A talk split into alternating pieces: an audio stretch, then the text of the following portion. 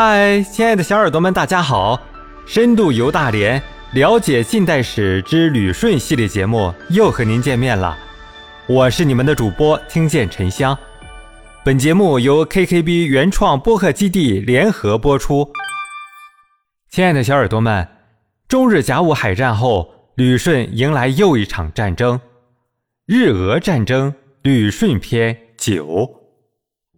二十世纪世界上第一场大战，也被称为第零次世界大战的日俄战争，已经在主战场之一的旅顺展开。一九零四年二月二十三日傍晚，五艘老旧的汽船满载着煤炭和石块，向着旅顺口缓缓前进。船上不是普通的水手，而是日本联合舰队的士兵。与此同时，在日本联合舰队临时锚地原岛，舰队司令长官东乡平八郎中将，对于汽船上的士兵能否完成任务毫无把握。白昼即将结束，接下来将是无边的黑暗。一九零四年二月八日，东乡平八郎率领的日本联合舰队成功偷袭了位于旅顺港内的俄国太平洋舰队，自此。拉开了日俄战争的序幕。二月十日，日本陆军在朝鲜仁川成功登陆。就在日本人认为一切尽在掌握的时候，旅顺战事却陷入到了僵持当中。一九零四年二月十五日，深夜中的原岛日本海军临时锚地，只有旗舰三利号的舷窗透出灯光。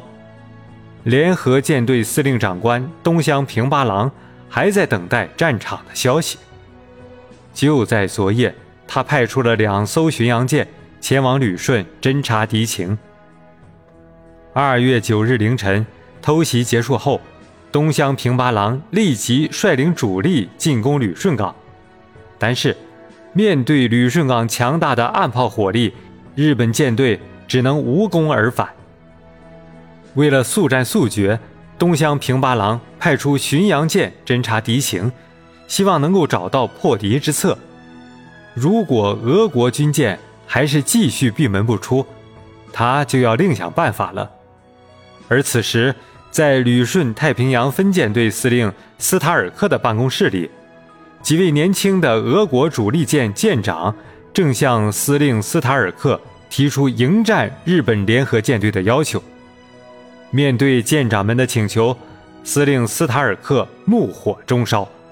在遭到偷袭的第二天，斯塔尔克就命令整个舰队都驶入旅顺内港，拒不出战。他希望以此保存舰队的实力，直到波罗的海舰队前来支援。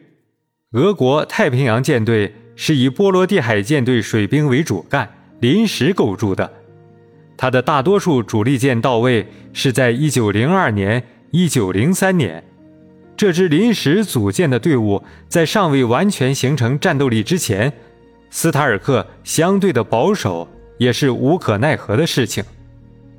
但是，这支刚刚组建不久的队伍需要一些战斗去磨合、提升他们的战斗技巧，而斯塔尔克采用龟缩的政策，虽然保存了实力。但却极大的打击了舰队的士气。亲爱的小耳朵们，一个旅顺口，半部近代史。旅顺的每一个景点都刻有列强侵略的印记。深入了解关于旅顺的历史，你会更透彻的理解旅顺。赶紧关注主播吧，下一集会更精彩哦。